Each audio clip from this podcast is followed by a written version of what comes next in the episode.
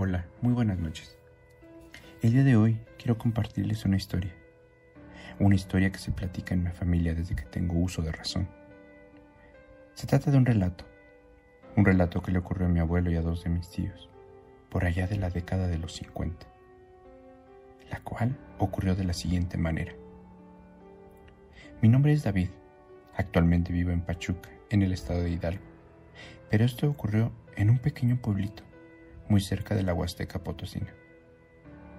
Mi abuelo nació a principios del siglo pasado, por allá del año 1900, y para los 50 era un hombre duro, un hombre machista, al cual la vida le había sido muy difícil.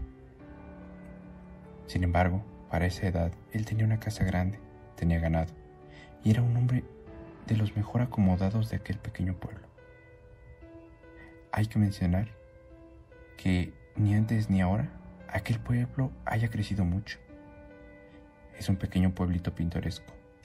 Pareciera que éste se quedó atrapado en el tiempo, con sus casitas de adobe y calles de terracería y roca. Este mismo únicamente cuenta con una vía de acceso hasta el día de hoy. Un camino empedrado que actualmente sigue muy bien conservado. Pero antes de cualquier cosa, te daba la bienvenida a la entrada al pueblo. Un árbol, un enorme árbol, parecido a un ahuehuete, un ahuehuete llorón, con una pronunciada, una pronunciada y grande, enorme sombra, la cual parecía que te invitaba a pasar por ahí y disfrutar un poco de la frescura que éste te brindaba debajo de él. Sin embargo, nadie lo hacía. Nadie se detenía en aquel lugar todos pasaban de largo, pues decían que ahí yacía un espectro, un espectro de negras facciones, el cual había sido visto inevitables e incontables veces, en el cual se acompañaba de un perro negro, un perro negro al que solo podías ver una silueta totalmente negra, con unos brillantes y radiantes ojos amarillos, el cual platicaban que al notar de tu presencia, se levantaba desde su descanso, se incorporaba para acercarse hacia las personas, hacia aquellas personas que tenían la, desdicha de pasar por aquel lugar. Esto ocurría regularmente por las noches,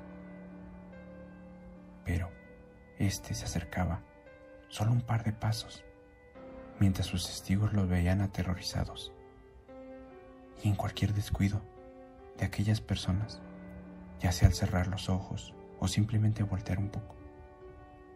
Estas dos presencias se desvanecían, desaparecían como si nunca hubieran estado ahí, únicamente dejando en las personas una mueca de horror, acompañado por la noche de pesadillas, fiebre y sudor. Esto por un par de noches hasta que paulatinamente se iban recuperando poco a poco. Mi abuelo había escuchado dichas historias, sin embargo nunca creyó ni una sola de ellas. Él decía que todos eran unos cobardes, que cómo podían creer que esto fuera real, al tiempo que se reía muy burlonamente en frente de cada una de aquellas personas, que lastimeramente contaban sus historias y sus narraciones por el simple hecho de haber tenido la mala fortuna de presenciar aquel extraño y oscuro ser. Pasaban los días y mi abuelo seguía sin la menor molestia, sin el menor miedo de aquello. Nada en absoluto le molestaba ni le incomodaba pasar por aquel lugar. Esto cambiaría. Y esto pasó en ese mismo año que les comenté anteriormente durante la fiesta del santoral del pueblo. Al igual que cada año, mi abuelo asistía, únicamente para embriagarse, llenarse de pulque hasta que ya no podía decir. Ese día no fue diferente. Terminó muy borracho después de tanto pulque que había consumido. Pasaba de la medianoche. Él ya no quería saber nada más de la fiesta, por lo que decidió tomar camino hacia su casa. Dos de mis tíos estaban por ahí, presentes. y esta vez decidieron seguirlo a fin de que no se fuera a caer o que hubiera tener algún atercado con algún otro vecino. Sin embargo, se dieron cuenta que esta vez, en vez de dirigirse hacia la casa, se dirigió hacia la salida del pueblo, específicamente hacia aquel árbol.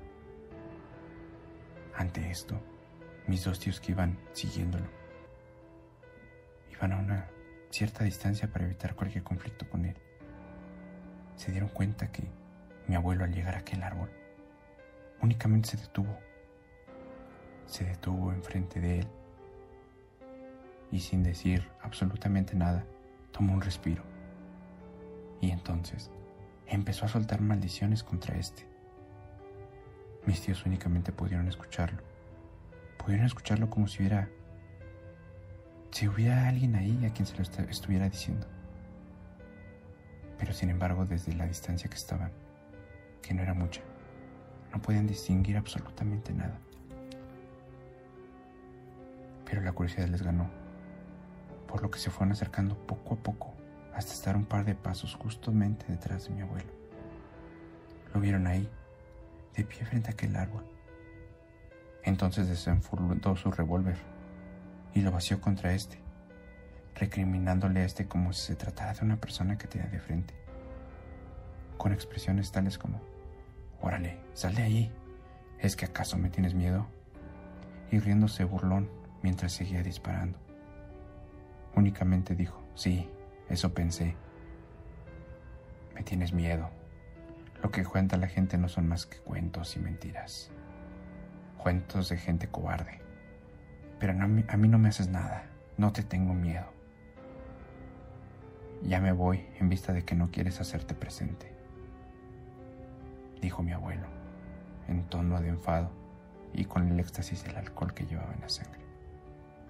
Sin embargo, al momento exacto en que guardó su, revólver vacío y éste se disponía a seguir su camino,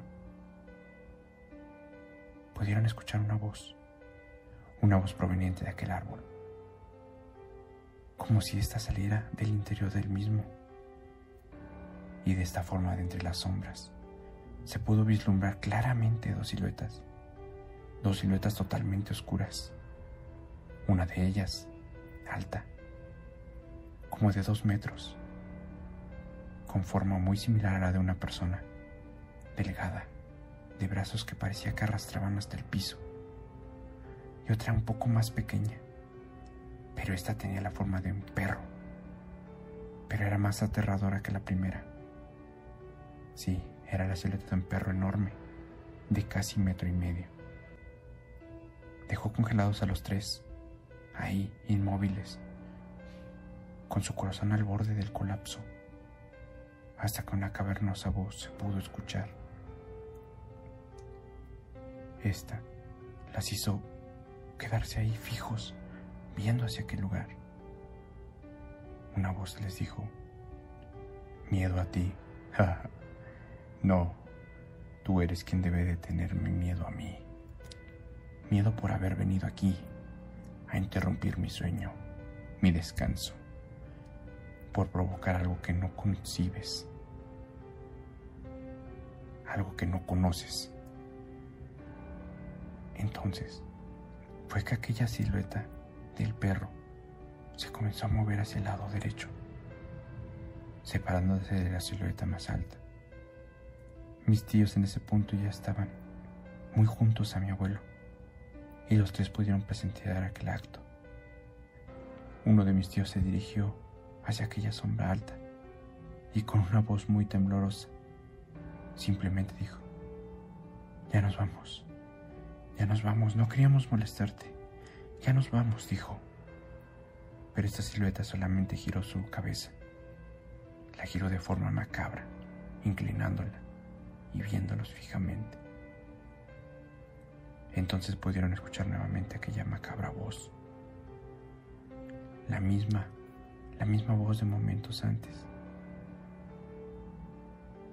Pero dijo sí, váyanse antes de que me arrepienta. Pero el terror los invadió nuevamente, ya que esa voz, esa voz de antes no provenía de aquella silueta grande, La voz más bien provenía de aquel perro, aquel perro que ahora estaba de su lado derecho. Pudieron ver claramente cómo les habló. Y nuevamente, nuevamente lo hizo para decirles, antes de que se vayan, díganme, díganme algo. ¿Qué hora es? Mi abuelo era el único que llevaba reloj, un reloj de ferrocarrilero de cadena, la cual buscó entre sus ropas con las manos temblorosas. El reloj marcaba las 3 con 10 de la madrugada, pero al levantar la vista, aquellos seres ya no estaban más ahí.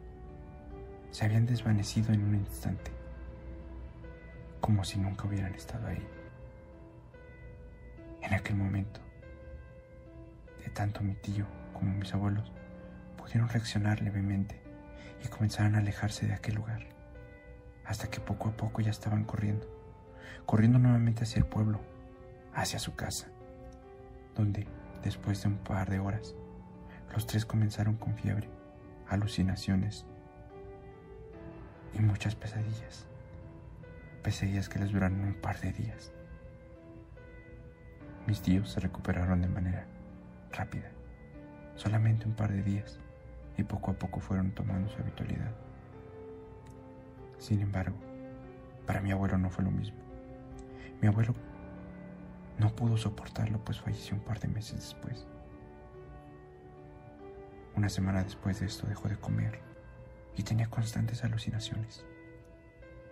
Alucinaciones a cualquier hora del día hasta que poco a poco fue perdiendo la cordura. Y finalmente, un infarto terminó con su vida. Este hecho llevó a que por decisión de todo el pueblo, al año siguiente, se optó por tirar aquel árbol. Y en su lugar, en su lugar pusieron una pequeña capilla, la cual, el día de hoy, es la única evidencia de que ahí existió antes ese árbol